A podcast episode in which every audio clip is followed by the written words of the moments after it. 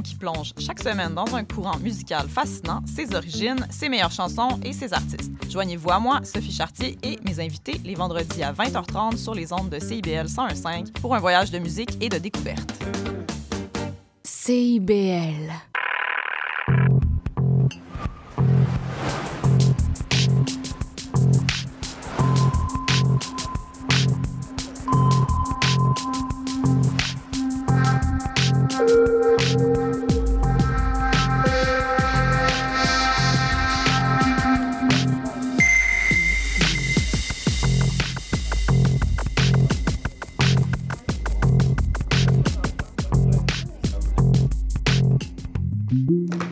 Bonjour à tous et à toutes. Je m'appelle Ariane Monzerol et vous le radar sur les ondes de CIBL. Et oui, après une absence indéterminée, je suis enfin de retour. Je devrais être avec vous pour un petit moment. Au moins pour l'heure. Euh, sinon, je vais vous tenir au courant via nos réseaux sociaux. Je suis extrêmement désolée. Il y a des choses qui se passent dans ma vie personnelle qui sont hors de mon contrôle actuellement. Mais là, aujourd'hui, j'ai encore une merveilleuse émission devant moi. J'ai des invités de qualité autour de la table. On va parler de danse, on va parler de culture. Euh, au menu, on a Julia Artachot, allô? Allô? Qui vient nous parler de son premier spectacle de danse, Les Avalanches, qui va être présenté dès la semaine prochaine au Seine-la-Chapelle. Ensuite, on va parler avec Christelle Durand. Salut! Bonjour. Fondatrice et directrice générale du festival FICAS. Est-ce que je le dis bien? C'est parfait, efficace. Parfait. et finalement, Christian Lalumière, réalisateur de la... ben, En fait, Christian Lalumière et Moody, respectivement réalisateur et interprète, mais c'est pas interprète genre comme acteur, actrice, c'est plus interprète au niveau de la danse, parce qu'on parle de la série documentaire Face à la danse, qui est déjà disponible sur Télé-Québec aujourd'hui, et que j'ai écouté les, quatre premiers, les trois premiers épisodes, et j'ai vraiment hâte d'aller écouter les trois autres. Je rappelle que Sur Radar est toujours rediffusé le lundi à midi et disponible sur toutes les plateformes de balado-diffusion. N'oubliez pas de vous abonner à nos différents réseaux sociaux Facebook, Instagram, TikTok et Spotify pour rien manquer de ce que nous faisons. Chaque semaine, nous vous proposons divers reportages vidéo, parfois même des entrevues spéciales ou en format long, performances et même des playlists musicales pour vous mettre dans l'ambiance de l'un de nos contenus. Pour rien manquer, retrouvez-nous sur nos différentes plateformes avec toujours le même handle sur radar.cibl. Donc, on va tout de suite commencer avec toi, Julie. Moi, je te connais je te connais de- depuis un, un moment déjà. On se suit sur Instagram, mais j'ai, je t'ai rencontré pour la première fois lors d'une séance photo avec Équilibre il y a quelques années. Euh, je te connais surtout pour ton contenu euh, militant euh, qui vise à détruire la grossophobie. J'espère qu'on va y arriver. J'adore ce jour. choix de mots. Mais aussi, j'aime ton ton sarcastique, humoristique qu'on retrouve dans tes petits réels vidéos. Tu fais aussi de la magnifique photo, surtout en danse. Et là, tu as décidé de te lancer avec ton premier projet de danse, mais comme chorégraphe cette fois-ci. Euh, oui, chorégraphe, metteur en scène. Chorégraphe, metteur en scène. Puis, en fait, moi, je voulais savoir, c'est quoi la place de la, vie, de la danse dans ta vie? Euh, la place de la danse. J'ai toujours aimé la danse. Euh, je pense que je me souviens de mon premier... J'avais été voir un show à l'Agora de la danse qui était Les Steps de Pierre Lecourt. OK? Il y a- ça fait vraiment un bon bout. Puis je me souviens juste que... Je me souviens de cette image de la danse. Était... J'ai compris c'est quoi la danse. On dirait dans ce show-là. J'étais tellement bouleversée. Puis c'est là que j'ai compris que la danse, c'était vraiment un, un langage universel, un peu secret, là, que tu peux juste aller quelque part, assister, recevoir des trucs et juste l'interpréter à ta manière.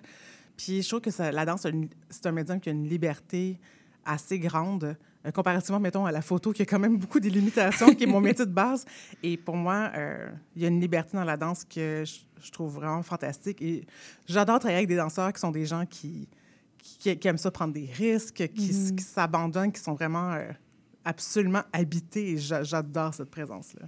Puis, justement, est-ce que. Je vais sauter un peu mes questions pour aller à la- une des questions que j'ai préparées à la fin. Est-ce que tu trouves qu'il y a des grosses différences entre le travail de photographe et de mise en scène d'un spectacle? Finalement, oui. Ouais. Parce que, tu sais, dans la photo, il y a quand même une certaine forme de mise en scène. C'est du Mhm. travail de lumière, c'est des costumes, c'est du maquillage, de la direction. Et euh, passer du 2D au 3D, c'est quand même c'est comme une suite qui se peut, mais Mhm. t'es quand même un peu ardu aussi parce que j'avais jamais fait ça. Euh, mais je me suis absolument très bien entourée d'une équipe formidable où tout le monde avait 100 fois plus d'expérience que moi et tout le monde m'a beaucoup accueilli là-dedans. Mais c'était vraiment un, un- c'était vraiment une envie pour moi de passer à un autre médium aussi. J'ai- toujours dit que j'aime faire la photo, mais ce sera jamais 100% ça ma vie. Puis là, j'ai eu cette, cette opportunité-là, puis j'ai sauté dedans. Ouais. Puis comment ça s'est passé? Comment t'es arrivé à vouloir créer ton propre spectacle de danse? Ben, ça, ça, fait que dans le fond, ça a commencé en 2018 dans une soirée Nice Try à l'usine C, Oui. où j'ai été invitée en tant que créatrice. Puis j'ai fait un 10 minutes avec des interprètes. À partir de là, on m'a proposé d'aller à ZH. Donc, j'ai fait un 30 minutes à ZH en 2019. Et là, La Chapelle m'a dit, tu devrais essayer de déposer chez nous. J'ai déposé à La Chapelle, j'ai été prise. Avec la pandémie, il y a eu un peu de retard. Donc là, on est là. Mhm. Puis euh, ça s'est transformé en une heure et quart. Puis dans le fond, c'était... Le, le début, c'était quand même en 2018 où MeToo était pas mal dans, ses- dans son gros pic. Et là, en fait, c'est le fun parce que le spectacle a évolué aussi avec ce mouvement-là. En 2019, j'étais beaucoup plus dans une espèce de 30 minutes hyper confront- de confrontation, très frontale. Et là, en ce moment, mon spectacle parle beaucoup plus de, euh, des conséquences des agressions, euh, du rétablissement aussi qui, par- qui prend plein de chemins. Donc, c'est aussi un spectacle qui évolue avec ma thérapie personnelle et la thérapie de pas mal tout le monde, finalement. Ouais, ouais. Puis, euh, à Nice Try, tu avais fait un truc de danse, puisque Nice Try, on en a, pas, euh, on en a pas parlé à Sous le radar, j'en ai parlé avec Trait d'Union il y a deux semaines. Mais Nice Try, c'est justement une soirée où on invite différents créateurs à monter un spectacle en genre deux jours, je pense en 48 heures. Euh, vous avez comme un 15 minutes chacun, vous avez une banque d'interprètes, mais ça peut être multidisciplinaire. là. Ça peut être autant du théâtre que de la danse, que de la lecture, que de l'écriture. tu sais. Euh, fait que c'est de la danse que tu avais monté?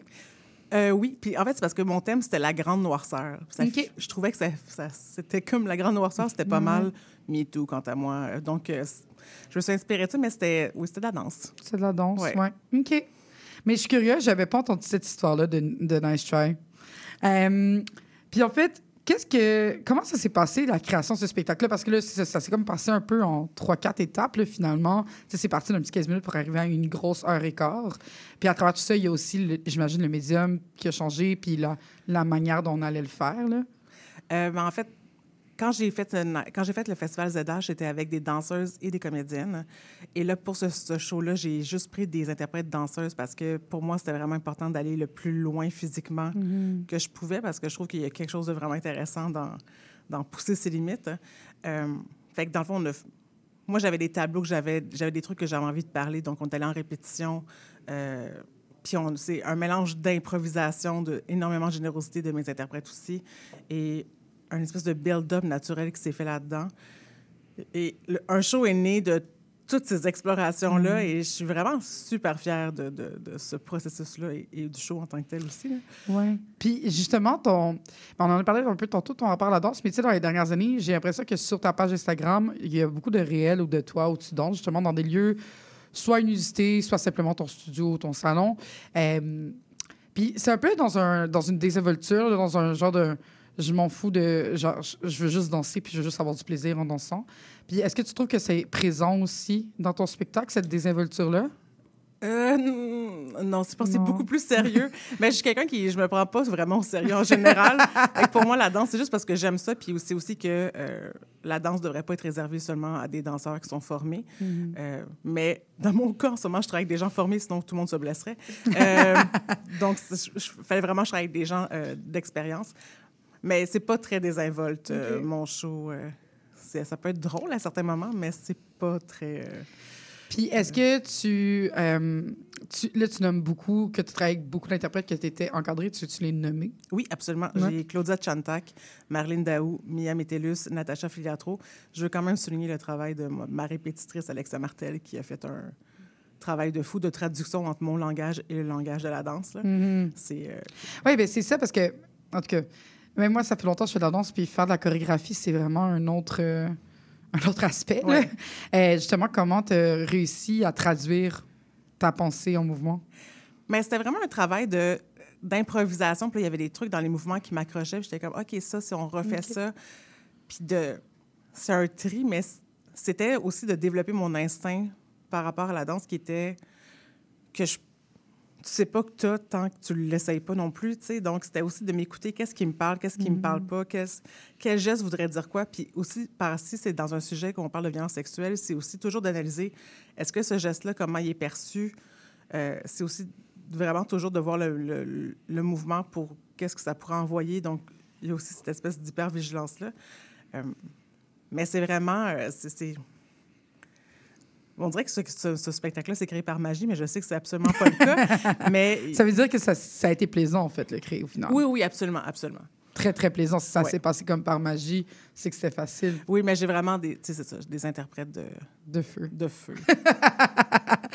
Euh, puis, qu'est-ce que tu dirais que le spectateur, spectatrice retient de ton spectacle quand il va sortir de la salle? Euh, ben, en fait, c'est un spectacle où, pour moi, euh, pour les gens qui ont vécu des, des, euh, violences sexuelles, pour moi, c'est de se sentir moins seul. Pour des gens aussi, parce que j'ai quand même des tableaux qui abordent euh, les, les conséquences, les conséquences santé mentale et physique qu'on peut avoir aussi avec des agressions. Puis souvent, je trouve qu'on regarde les victimes, on regarde leur comportement. Euh, tu, vois quelqu'un qui spinne dans des, dans des comportements qui se peuvent pas, puis tu peux juger cette personne-là. Euh, puis moi, j'ai juste envie que les gens prennent un pas en arrière puis comprennent d'où ça vient. Euh, puis euh, aussi, les gens qui n'ont pas vécu ça, ju- juste d'être des meilleurs alliés puis avoir plus d'empathie. Mais il y a vraiment plein de petits fantasmes dans ce show-là qui... Les gens n'ont pas le choix de nous écouter et c'est très plaisant. Tu peux-tu nous en nommer quelques-uns? Tu veux garder la surprise? Ah, mais j'ai vraiment... euh, j'ai un... J'ai un petit 15 minutes d'otage. J'ose juste dire ça. Les gens qui vont le voir vont... les gens vont absolument savoir quand ils sont en otage pendant ce moment-là.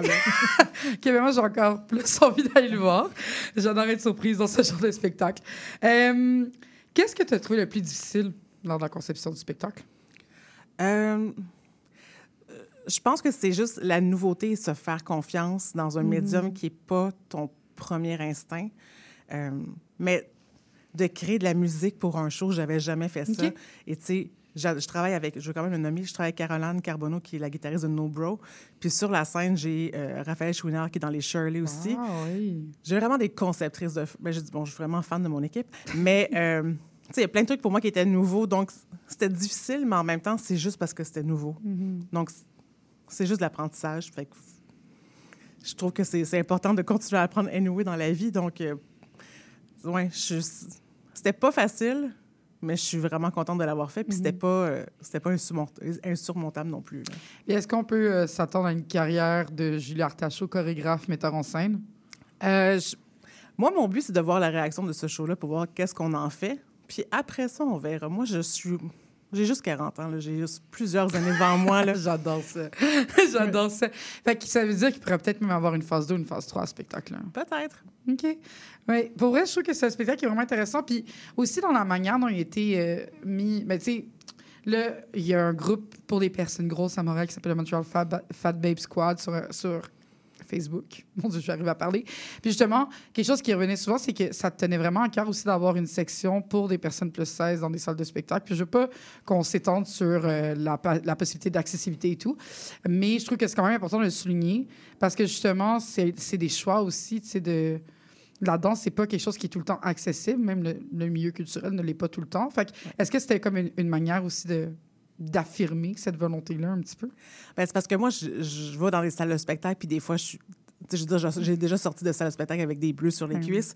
Puis je me dis, je sais que je suis suivie par plein de personnes grosses à Montréal et j'ai pas envie de faire un show où ces gens-là peuvent pas venir me voir. Fait que c'était pour moi important de mettre en place juste une, une ouverture à cette accessibilité-là. Euh, c'est important parce que moi, il y a des salles de spectacle où Tu peux parler.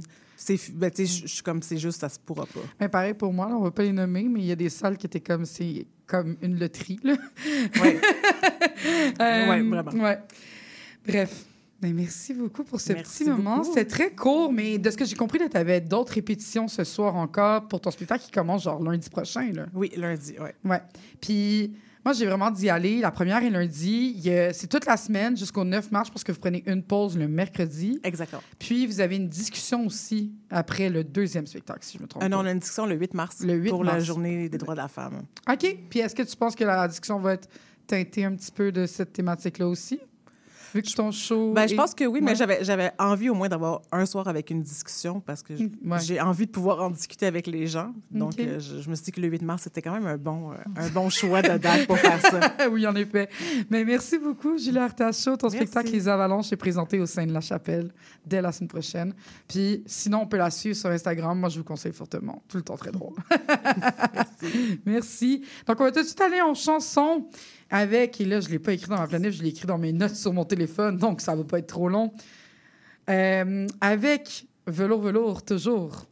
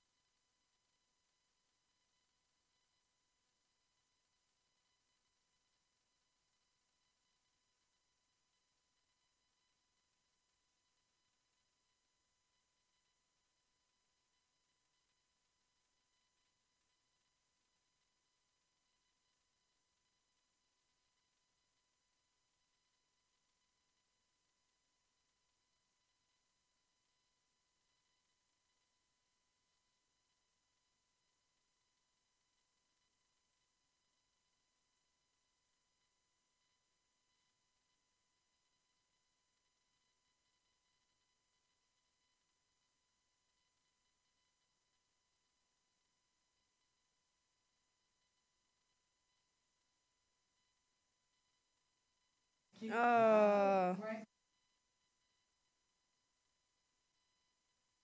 T'es prêt? Alors, désolé, chers euh, auditeurs, auditrices, la chanson n'est pas partie, euh, mais c'est pas grave. Hein? On aime Vélo Vélo, on va l'entendre tantôt. Euh, puis là, il y avait déjà une conversation au studio qui se passait. mais je sais pas si vous aviez des questions qu'on n'a pas, euh, qu'on n'a pas eu à poser, que j'ai pas posées pour Julie, pour son spectacle.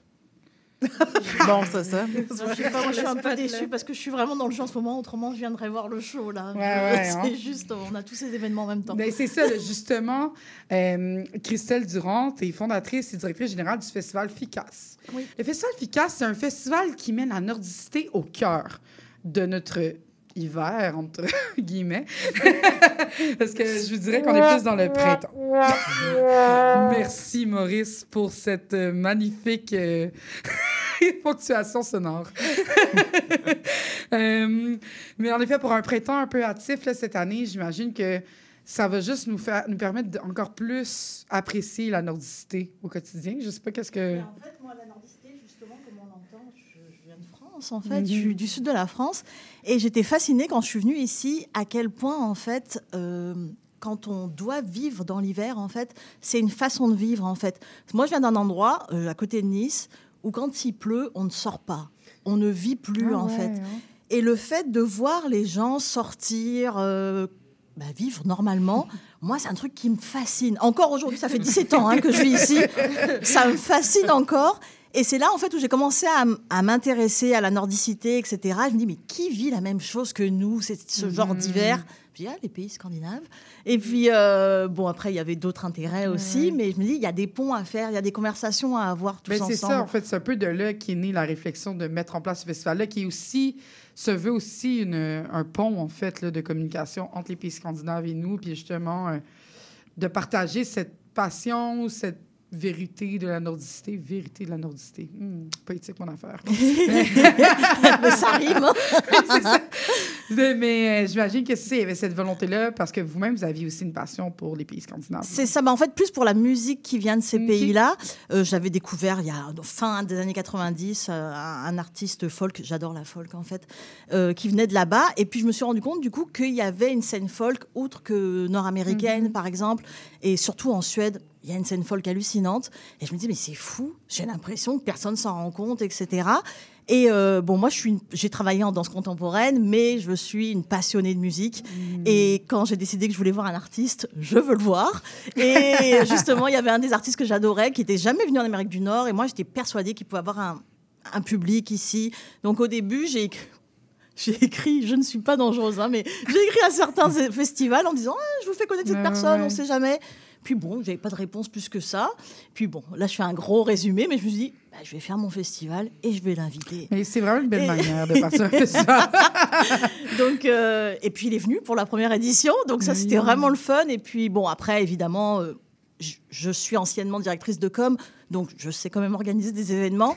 et en, bah, en étudiant la chose, en fait, on s'est rendu compte que comme on était juste personne, on sortait, l'idée sortait de ma tête, on s'est dit, on va faire un festival pluridisciplinaire, déjà parce que je remarquais qu'il y avait un intérêt pour euh, les séries scandinaves, pour la littérature scandinave, etc. Puis on s'est dit, bah, comme ça, on va s'associer aussi, on va travailler en collaboration avec d'autres organismes à Montréal, et euh, donc des cinémas, ou bien la Cinémathèque, la Cinéma Public, euh, la librairie Gallimard. Et euh, comme ça, bah, ensemble, on est plus fort. Ben Donc, oui, puis c'est ça qui est le fun aussi dans ce festival-là, là, justement, c'est la, pluridisciplina- la pluridisciplinarité. Mon Dieu, je vais y arriver.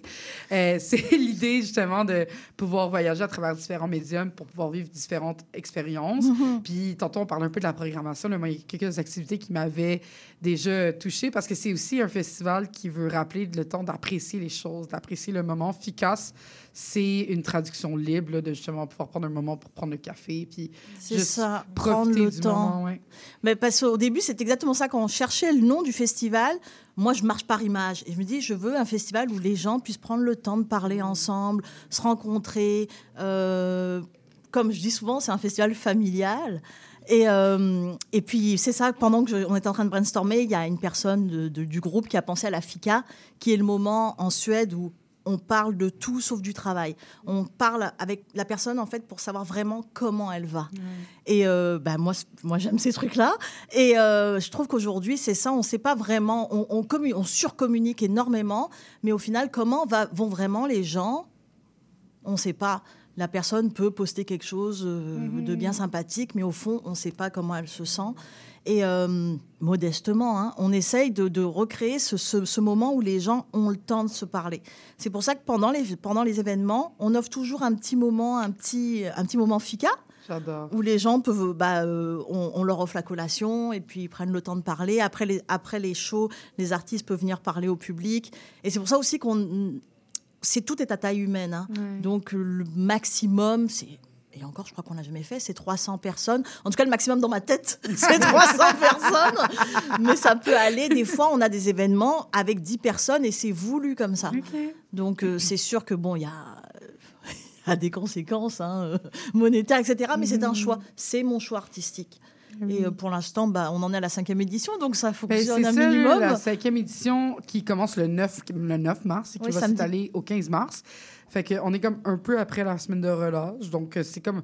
On peut voir ça comme un retour progressif. On commence toujours le- la Oui, dernière fin de semaine, la semaine de relâche. ouais. Et euh, bah oui, c'est une petite façon Ben oui, de. c'est ça. Puis l'idée, dans la programmation, là, moi, il y avait plusieurs activités qui m'avaient euh, qui m'avaient attiré. là. Entre autres, il y a du yoga, des séances de yoga euh, Oui, mais sous les bougies. Il y a aussi le marché Inch Itch. euh, alors, Comment en- on le alors, prononce? je, euh, désolé aux Danois, mais c'est yo- yoga. Ça s'écrit Mais ça se dit yoga. Mais mon accent ne doit pas être extraordinaire. hein. vraiment drôle, OK? Oui, oui, oui. Et euh, c'est toujours pareil. Le, yoga, en fait, c'est l'art de vivre, euh, le fait de prendre le temps, de- l'art de vivre Ouais. en hiver surtout. Donc, le fait de prendre le temps, de, de- de se réchauffer, de prendre un café, toujours ces petites choses-là. Et ce qu'on a fait, parce que comme j'essaye toujours de créer des ponts entre ici et là-bas, c'est euh, d'inviter en fait des artisans euh, locaux qui, à travers leur, leur, leur, leur art, bah, en fait, font vivre un peu cet esprit-là de cocooning et tout ça. Ouais, puis il y a aussi des séances euh, lecture, des séances euh, genre discussion avec l'auteur, il y a des shows de musique aussi, on a aussi des projections de films, c'est vraiment complet là. Puis je crois même que est-ce que vous touchez à la danse aussi, je pense. J'ai- Euh, non, euh, bah, le, f- alors Mais le j'ai- film te va et pas Ah, Ouais, Ah c'est Oui, j'ai eu une petite expérience aussi en tant que metteuse en scène. euh. oui, c'est cette année malheureusement, il aura, il, il sera pas là. Ah. Euh, C'était en fait un film en casque immersif Ouais. à 360 degrés parce qu'en fait le but c'était de montrer justement que la nordicité c'était pas forcément euh, enfin sans, sans, sans insulte ou quoi euh, des blonds aux yeux bleus. C'était en fait des, personnes qui vivent sur les territoires nordiques. Donc quelque part je suis issue de la nordicité maintenant même si je suis afrodescendante. Et puis dans Tabata justement ce spectacle de danse il y avait euh, différents bah, il y avait il y avait différentes bah, par exemple euh, euh, Victoria May qui est autochtone il y avait Crazy Smooth qui est qui est afrodescendant aussi. Puis il y avait différentes origines comme ça pour justement relier tout le monde sous la nordicité parce qu'on est tous habitants de- du Québec Ah, j'adore. C'est vraiment dommage qu'il ne soit pas là cette année. mais J'avais oui dit- vous allez me donner des regrets mais peut-être avoir un petit changement je suis la directrice je fais ce que je veux Puis sinon, est-ce qu'il y a quelque chose que j'ai pas nommé en termes de programmation là que Ah, il y, a les- il y a aussi les séances de cinéma. Donc, il y a euh, une série destinée à Runa Runarsson, qui est un, un réalisateur euh, islandais. On fait ça avec la Cinémathèque, en collaboration avec eux. On travaille aussi avec la le cinéma public. Donc Oui, là, il va avoir un hommage à Tove Jansson, qui est euh, une, une- bah, la personne qui a créé les Moomins, le- la- la- l'animé. Ouais. Euh, il va avoir aussi un documentaire euh, sur la nordicité, justement. Excusez-moi, ah, j'ai oublié le titre, j'ai honte. Winter Saga, voilà, parce que c'est euh, la saga de l'hiver, en suédois. Winter, on l'a entendu là. C'est mon accent qui. donc, on travaille aussi avec les cinémas. euh, donc, la musique. Bah, la musique, ah oui, quelque chose de très important pour moi. En fait, non. Ce qui est- bah, la musique est très importante pour moi. Mais ce que je voudrais souligner, c'est que tous les concerts de FICA sont des concerts qu'on ne verra nulle part ailleurs, Ouais, en fait. ça. On crée. On commande et on travaille en carte blanche avec les artistes. Donc, on a Franny Holder qui ouvre le, Le le- le festival. avec des reprises scandinaves. Donc, c'est une Oh. façon aussi de, bah, de, de- de se rendre compte un peu de ses goûts personnels aussi, de voir comment elle va les interpréter, etc.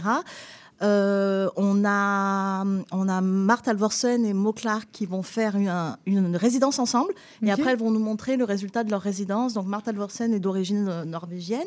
Mo Clark est, est- est- est d'ici. Et, euh, et donc, c'était vraiment pour, faire, pour créer ce pont musical euh, réel. Oui. Puis, mais c'est justement, je trouve ça intéressant d'avoir un volet euh, plus création aussi, diffusion. Un festival qui, qui fait le tour du chapeau, là, sans vouloir faire un mauvais jeu de mots, mais tu sais, vraiment au niveau de comme on va toucher à tous les aspects. J'ai même lu une conférence sur le slow living, je crois. Ah oui, alors oui. Alors ça, c'est c'est- ouais. c'est- c'est- c'est que je voulais aborder ça depuis longtemps. Donc c'est la Slow TV qui a été créée en fait en Norvège. C'est une façon aussi de casser ce, ce- ce truc de rapidité qu'on a sur les réseaux sociaux. Donc on peut voir par exemple la transhumance de moutons. Ça dure une semaine. Ça passe une semaine à la télé, en temps réel.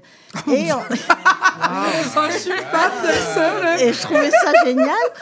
Et le, le hasard a fait que, en fait, il y a une chaîne de Slow TV qui a ouvert au Québec, en Ok. fait, Wow. qui a été euh, lancée par Jason Roddy, qui est le, le fondateur de Moment Factory. Et euh, donc, on- je lui ai dit, bah, alors faisons des choses ensemble, parce qu'on a des choses à se dire. Oui. Donc, euh, il a fait, en fait, il, lui, il traverse le monde en faisant des épisodes de Slow, de Slow TV, et il en a fait un sur la Norvège. Donc, il va venir, en fait, expliquer un peu son voyage, justement, et puis aussi le thème de la Slow TV qui fait particulièrement euh, euh, bah, euh, écho à qui on est. Donc, on est là, on pense à rien, on prend le café, on prend notre temps et on profite de la vie. Ah, j'adore, j'adore. Puis, c'est pourquoi c'est important. Pourquoi c'est important? Ma syntaxe aujourd'hui, je suis désolée.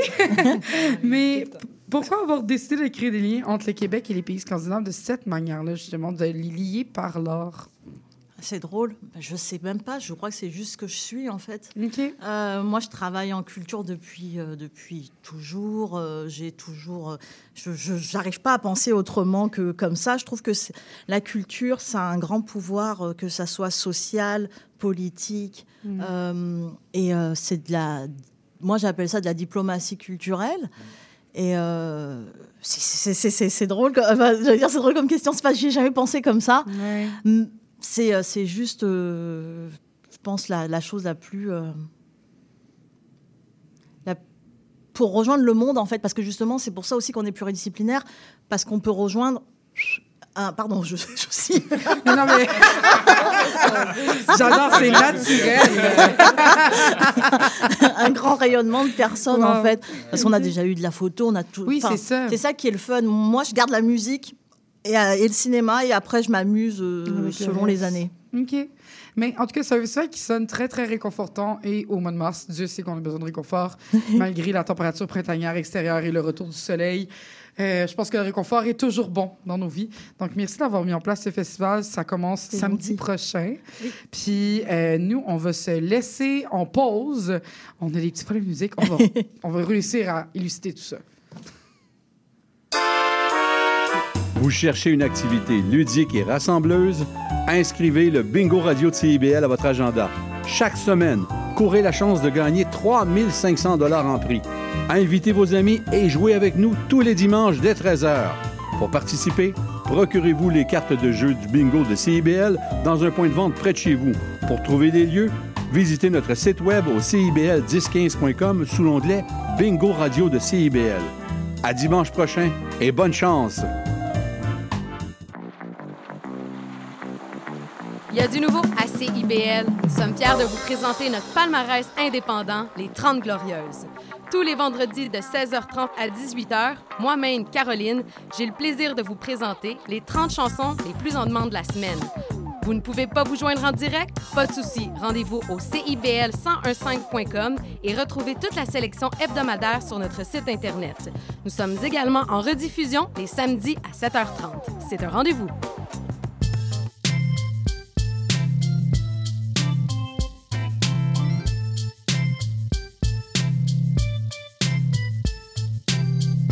CIBL 101.5 Montréal. Dans la radio communautaire, c'est parce que les gens se sentent impliqués là, comme une espèce de longueur d'onde. CIBL, au cœur de la vie citoyenne.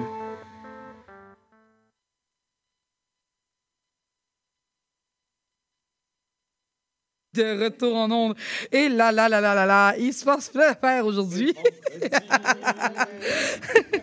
Mais là, je vais continuer avec euh, ma série coup de cœur que j'ai un peu à demi binge-watché, comme j'ai dit déjà. Face à la danse, qui est sortie aujourd'hui sur les plateformes de Télé-Québec, une série documentaire en six épisodes qui va traiter du street dance. Puis là, moi, je dois avouer, dans la vie, j'ai les, mes auditeurs auditrices le savent peut-être, j'ai plus une formation en danse contemporaine, en classique. Mon style est beaucoup plus lyrique. J'aborde un petit peu plus l'improvisation puis le flow work, mais je reste vraiment, vraiment dans les airs. Euh, puis, j'ai tout le temps été très intimidée par le street dance en général.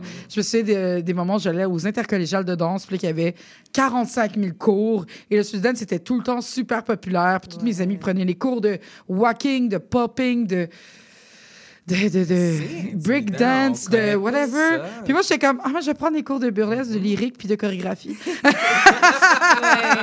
Danse acrobatique. Euh, Mais euh, je trouve ça intéressant parce que dans la série, c'est ça, on démystifie un petit peu le street dance. Là. Mais pourquoi avoir décidé de mettre l'emphase sur cette thématique-là, ce style-là? C'est En réalité, en fait, quand le projet vient de Léa Villalba, Villalba, qui est une journaliste au devoir, qui a fait une maîtrise sur le street dance.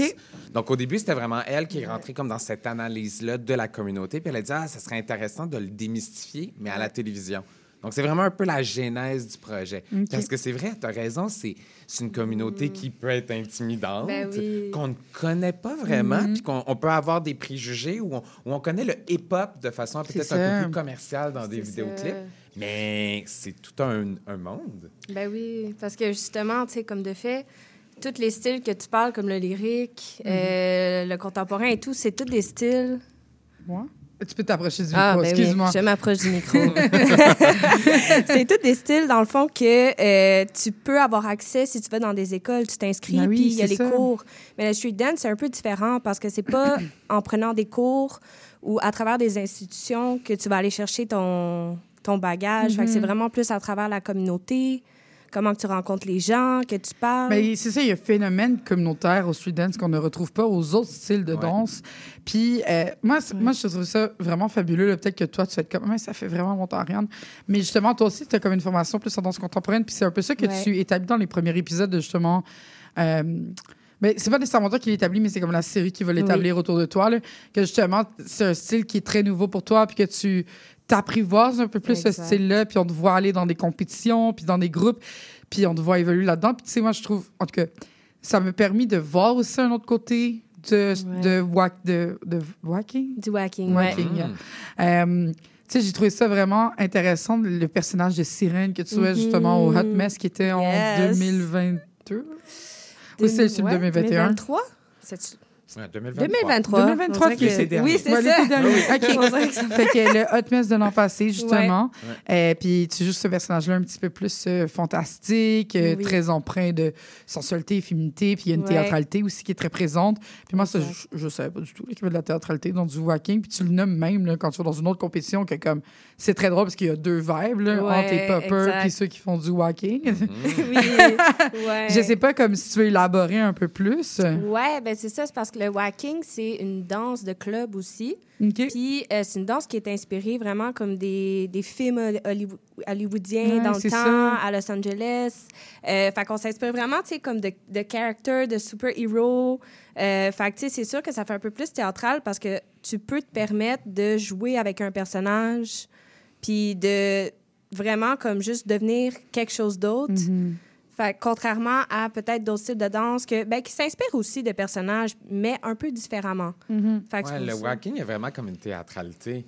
Plus par rapport aux autres styles, je trouvais, moi, du street dance, Oui. qui des fois peut-être est plus dans, dans la force, Ouais. La dans, un, dans un technique. tonus, une technique. Ben, c'est très groundé aussi dans ma tête, le street Ouais. dance, tandis que le walking, c'est beaucoup plus dans les bras. C'est Pour ceux qui n'ont jamais vu du walking, c'est peut-être plus que ce qu'on retrouve dans les drag race, dans les drag race, Ça, c'est Je- plus du voguing. du voguing, Ouais. OK, Mais euh, c'est des styles sœurs. qui se rapprochent, ouais, c'est ça. ouais, C'est ça. Dans le fond, il y en a un qui a été créé euh, à Los Angeles et un à New York, un peu dans les mêmes années. Mais euh, c'est ça. Fait qu'on est plus dans une gestuelle qui va être. euh, mais je dirais pas fluide parce que je pense qu'elle est encore très. euh, tu sais, c'est- j'ai j'ai claqué des mains en même temps. C'est difficile de m'exprimer. Yes. Je parle de danse depuis quatre ans à la radio, puis j'ai encore du mal à parler de danse. Mais tu vois, je trouve dans le street dance, en fait compte, c'est que chaque style de danse est comme une communauté en soi. Chacun a son approche, chacun a son histoire, chacun a sa couleur, chacun a sa stylistique au niveau des mouvements, puis même au niveau de sa philosophie aussi. Donc, tu sais, c'est ça qui est quand même assez intéressant. C'est une communauté, j'allais dire, pas tout à fait si homogène. qu'il y a beaucoup, chacun a un peu leurs approches. Puis tu vois, pour la série, en fin de compte, nous, on suit cinq personnages, mais chacun a comme un style différent. Oui. Donc, on approche le hip-hop, le break, le whacking, le popping. Parce que là, je l'ai pas nommé, là, mais la série suit entre autres. Mhm. Je vais mal ma- prononcer les noms, fait corrigez-moi s'il vous plaît. On a Axel Ebony Monezero, Oui. David DKC Freeze, Destiny. Euh, Destiny. Destiny. Destiny. C'est parce que that. Revolution après, genre, puis j'ai comme non, non, non, ça c'est une émission. Maude Moody et Walid Waldo. Ouais. Euh, Puis là, moi, j'ai vu un petit peu de ces cinq personnages, ben pas personnages, là, mais personnes interprètes dans la série. Puis c'est vrai qu'il y a vraiment cette, euh, ce lien-là, mais il y a un autre aspect aussi qui est exploré, la relation parentale, euh, père-fille, en fait, là, entre David. Ben, en fait, entre Entre Dekisi, Dekisi. Freeze et Destiny. Mhm. Puis justement, comment ça s'est transmis, parce que de danseur de père en fille, en fait. là. Euh, c'est ça que je trouve intéressant, c'est que on, on pousse plus loin que juste la danse dans la série. Puis est-ce que c'est quelque chose que tu avais envie... de- Tu sais, on, on lui donne vraiment une couleur humaine, une couleur euh, à elle. Mais je pense que c'était ça un peu l'idée. là. Quand on voit un peu ce qui se passe sur les médias sociaux par rapport au street dance, on voit beaucoup les battles. Ouais. Donc, on voit beaucoup des vidéos de performance. Mhm. Mais moi, je- donc la performance, on la voit, on la feel. Elle est intéressante, elle est impressionnante, mais j'avais le goût de savoir un peu ce qui se cachait derrière ça. Parce que derrière les battles, en fin de compte, on- il y a toute l'idée de la bataille intérieure du, du combat intérieur de moi en tant que danseur face aux autres adversaires, mais aussi face à soi-même. Donc, c'était- ça me permettait aussi de creuser parce que six épisodes d'une demi-heure, ben là, à un moment donné, c'est le fun d'avoir de la perfo, mais comment aller creuser plus loin? Puis après ça, ben, en apprendre plus sur la communauté Ouais. et plus sur l'histoire de la communauté aussi. Mais de ce que j'ai écouté dans les trois premiers épisodes, il y a vraiment un bel équilibre entre justement la performance et euh, l'envie de rentrer dans la bulle de ces gens-là. C'est vraiment bien fait. D'ailleurs, euh, moi, moi j'étais rendue à la- à l'épisode 3 où tu quittes euh, la compétition à New York et qu'on Oui. sait pas trop comment tu te sens. Puis là, je suis comme, oh mon Drama. Dieu! Est-ce que genre, il se passe beaucoup trop de drama ici? Mais je me doute que vous allez vous réconcilier. Mais tu sais, je trouve que, ben, en fait, c'est même pas une réconciliation, là, c'est plus comme euh, une acceptation, puis peut-être un deuil. Là. Euh, mais justement, comment ça fait aussi de se faire suivre comme ça dans ses émotions, puis de mettre ses boundaries? Parce que, tu sais, comme on veut pas rentrer dans la télé-réalité non plus. Non. Fait que, comment comment t'as trouvé ça? Ben, pour vrai, euh, l'équipe était super. Euh, c'était vraiment un, un bon team. On a commencé à se connaître. Fait que c'était vraiment cool parce qu'on avait comme un bel échange. Euh, il me laissait assez d'espace quand, tu sais, il y a des moments comme ça, justement, ben, je suis allée faire ma petite marche. Ouais, c'est ça. on m'a laissé prendre mon espace. Puis après, quand j'étais prête pour parler, ben, ah, est-ce que tu veux parler? Il y avait toujours un consentement. Mhm.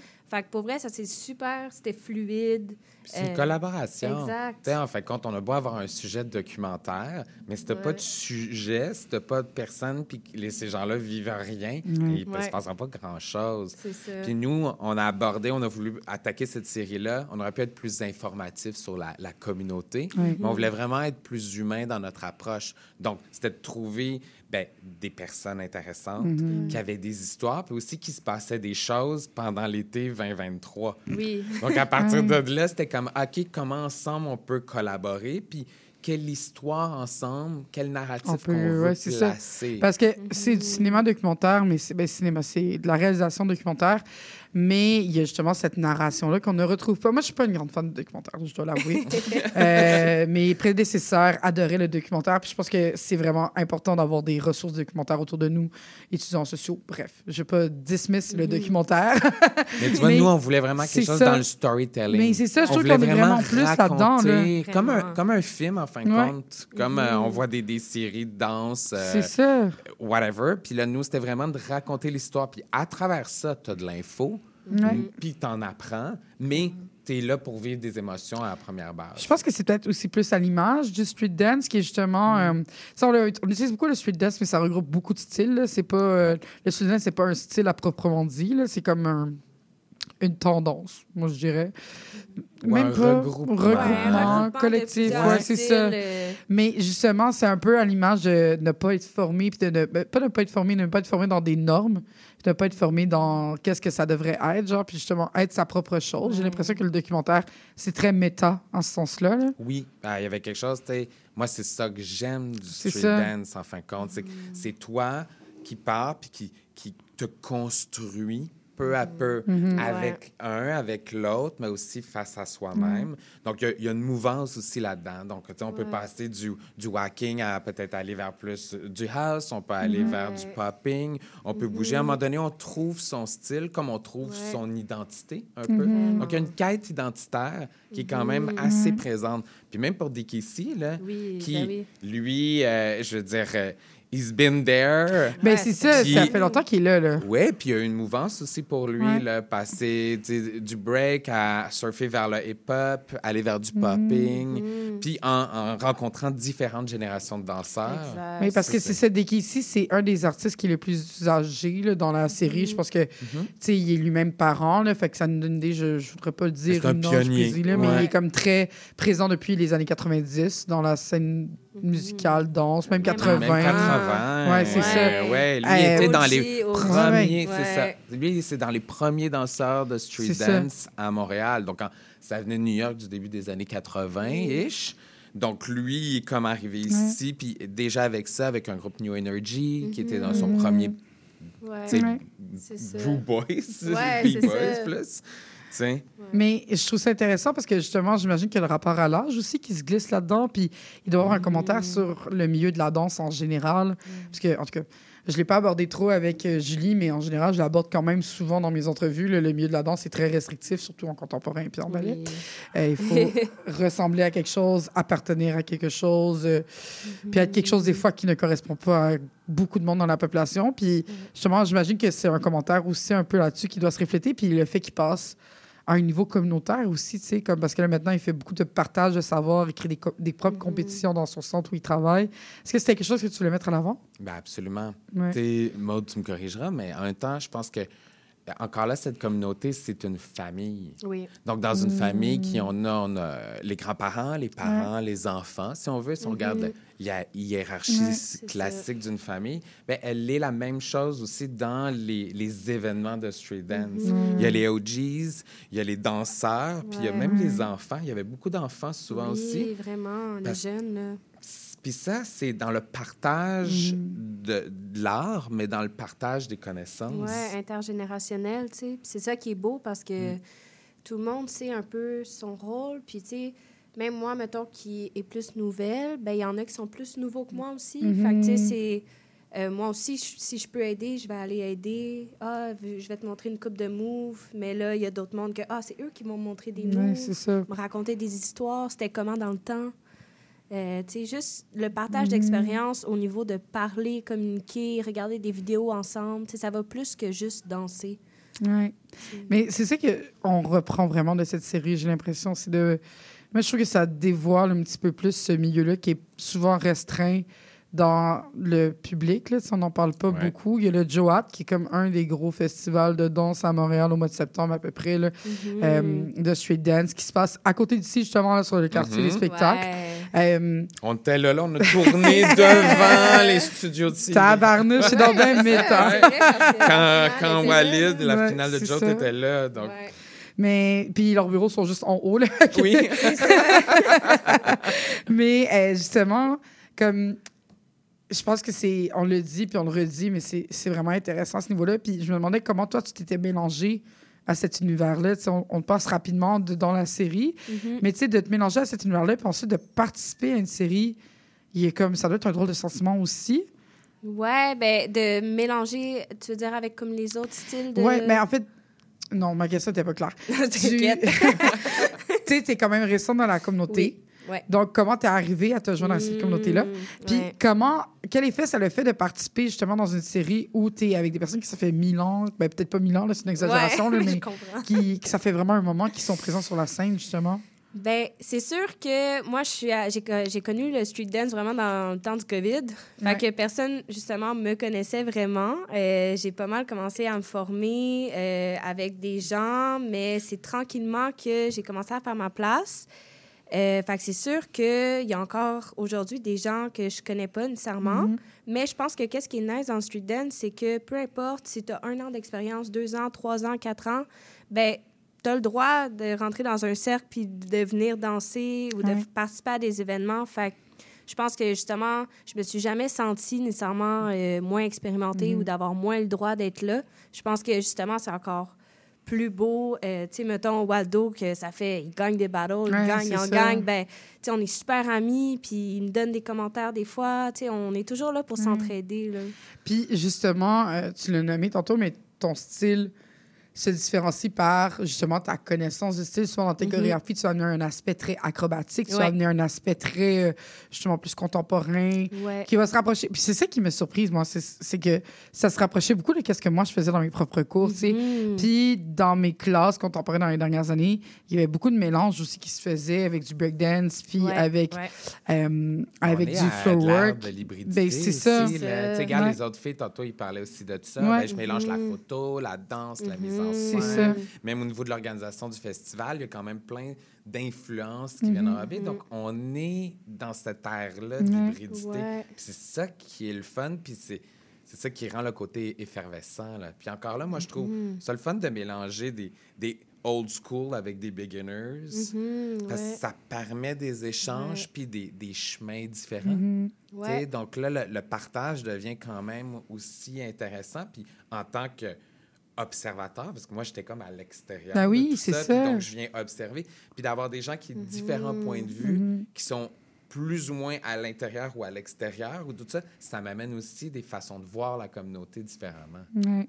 Puis toi, tu la connaissais-tu, la communauté, avant? Non. Non? En Fait fait, que ça quand je la vraiment connaissais, été- moi aussi, de l'extérieur. C'est ça, hein? Tu sais, j'avais déjà vu une coupe de battle, tout ça, Ouais. puis c'est ça qui m'a intéressé parce que moi aussi, je faisais, j'ai fait beaucoup de documentaires en danse puis dans les arts. Moi, j'étais beaucoup en ballet, en danse contemporaine, Ouais. ou même en- le dernier truc que j'avais fait, c'est sur le ballroom. OK. Wow! Donc, le c'est que j'adorerais faire. Ça, tu vois, moi, je connaissais Ouais. niet, là, Ouais. rien à part quelques compétitions à la télé. Puis là, quand on m'a appelé pour faire le street dance, j'étais comme, ah oui, encore là, c'est une belle façon de m'introduire à, Ouais. ce, à ce- à Ok. ce monde-là.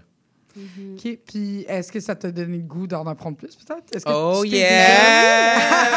Moi, je l'attends pour qu'il vienne faire du walking. Moi, le walking, c'est mon genre. C'est ça, là. Je t'attends, je t'attends à bras ouverts. Mais comment tu as justement évolué dans cette gestuelle-là, qui est beaucoup plus. euh, je dirais pas moins fluide, mais comme justement qui est plus compacté, c'est du popping, c'est vraiment du un peu une dislocation ou une un, compa- un compartiment de mouvement, contraction, ouais, ouais. c'est ça. Puis du walking, c'est beaucoup plus aussi, c'est très fixé sur des temps, c'est très euh, Mhm, très musical. ouais. Ouais. Fait comment tu as évolué de, de justement du contemporain Mhm. vers le street dance? Puis comment tu continues à intégrer des notions contemporaines dans ton street? Puis inversement, si tu fais du contemporain aussi pur, là, Oui, ouais. Ben, euh, même c'est si du sûr. contemporain, c'est jamais pur. Oui, mais- c'est ça. C'est ça. Qu'est-ce que le contemporain? C'est ça. Qu'est-ce que la danse? Mais euh, oui, ben, c'est sûr, au début, c'était un gros challenge parce que euh, la, tout le street dance, il y a vraiment une question de rythme. Puis tu vas Mhm. vraiment danser euh, sur la musique, sur les rythmes. Ouais, c'est ça. Tandis que le contemporain, c'est plus comme tu danses, euh, plus euh, in- comme intuitivement. Des fois, tu veux aller contre la musique. Fait que c'était vraiment comme deux cultures Ouais. super différentes au début. Puis, tu sais, Axel a... Souvent, souvent, elle était comme, mais qu'est-ce que tu fais? Comme, mais là, quoi, faut que La tu hits la musicalité, elle n'est musique. pas présente Non. vraiment. Ouais, non. Moi, j'ai déjà une chorégraphe qui me dit Ouais, non, on danse sur cette chanson-là, mais imaginez qu'on danse sur cette chanson-là. tu sais. Mhm, oui, c'est ça, exact. Ça, Moi, je venais de là un peu. J'avais fait de la choré, c'est sûr. puis J'avais déjà quand Ouais. même un rythme, mais euh, c'est sûr, ça a été- c'est encore un challenge pour moi Mhm. de frapper la musique. Puis le walking, qu'est-ce qui est qui est dur, c'est parce que c'est tellement un mouvement qui est net, Mais c'est ça. puis dur, fait qu'il faut que tu t'assumes à 100 parce que quand tu lances ton bras, ben, il est lancé, là. Tu sais, Ah ouais. que si t'es late, C'est ça. t'es late. Puis c'est un peu de l'improvisation. Moi, ça. En oui, tout cas. c'est du freestyle. Puis moi, au début, je ne savais pas freestyle. euh, comme j'ai appris de la chorégraphie, j'étais super bonne à exécuter, j'étais comme exactement. commerciale, contemporaine. Fait que là, au début, c'est un prof à un moment donné qui m'avait dit, ben si tu peux pas freestyle, euh, tu sais, c'est quoi ton style à toi? Puis ça m'avait tellement marqué Ouais. que là, après, j'ai fait, OK, c'est quoi?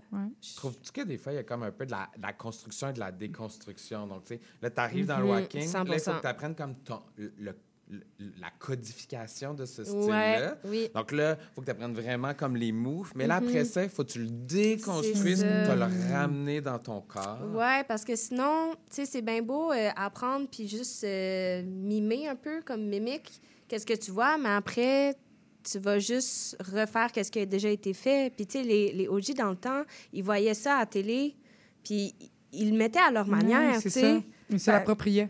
Exactement. C'est vraiment particulier parce que, en tout cas, je pourrais parler de ça des heures, mais Ouais, on arrive déjà à la fin. Parce que je pense au, je pense au gaga, entre autres, là, Oui, qui le est beaucoup gaga. plus... Moi, je suis très à l'aise dans le gaga puis dans l'improvisation gaga, mais c'est pas du tout du, du freestyle. Non, ben il y a quand même un groove, tu sais, comme Ouais, euh, il ouais. parle beaucoup de groove dans le gaga, d'aller trouver comme ton plaisir ça. intérieur.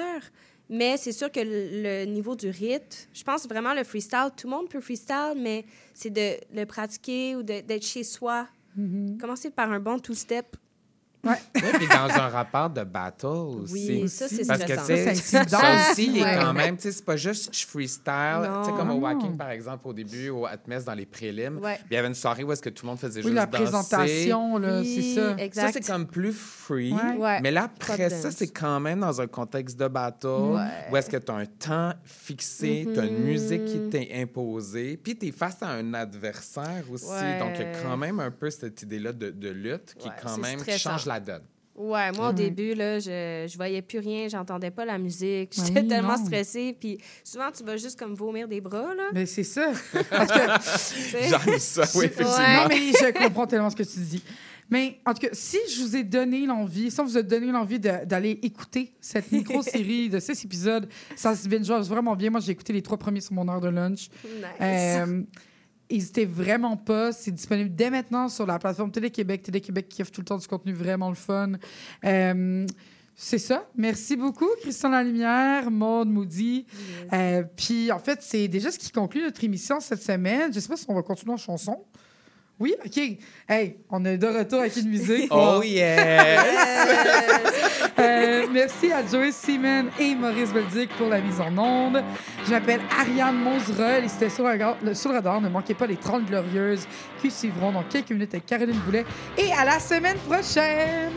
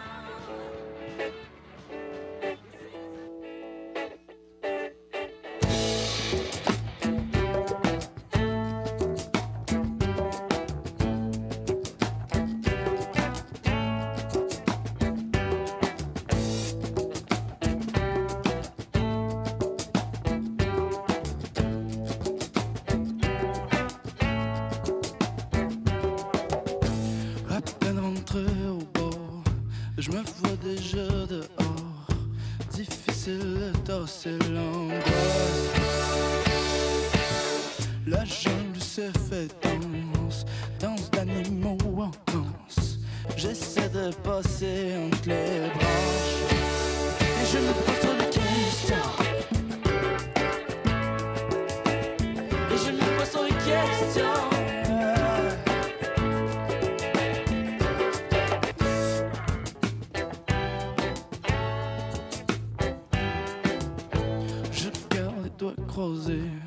J'essaie de voir le danger.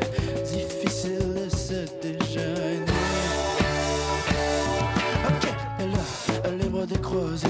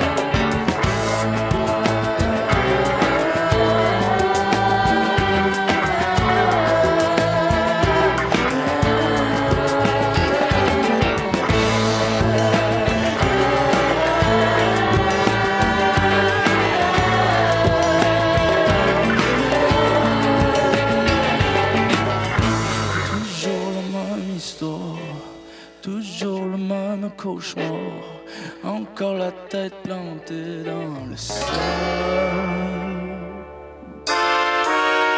Vous cherchez une activité ludique et rassembleuse? Inscrivez le Bingo Radio de CIBL à votre agenda. Chaque semaine, courez la chance de gagner 3500 dollars en prix. Invitez vos amis et jouez avec nous tous les dimanches dès 13h. Pour participer, procurez-vous les cartes de jeu du bingo de CIBL dans un point de vente près de chez vous. Pour trouver des lieux, visitez notre site web au cibl1015.com sous l'onglet Bingo Radio de CIBL. À dimanche prochain et bonne chance! Ici Maude Desbois. À l'effet durable, on pose un regard vaste sur les enjeux environnementaux, la transition écologique, les défis de société et le développement durable par le biais d'entrevues et de chroniques qui s'appuient sur l'actualité environnementale. C'est un rendez-vous tous les mardis 10h, rediffusion lundi 8h sur les ondes de CIBL 1015.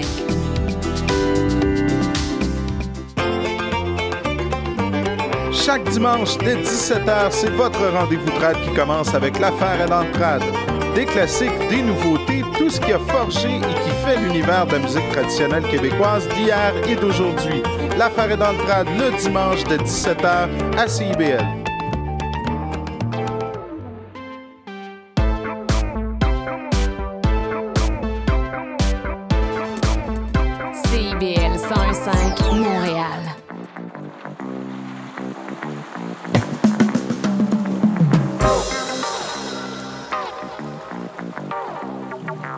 vendredi soir à toutes et à tous.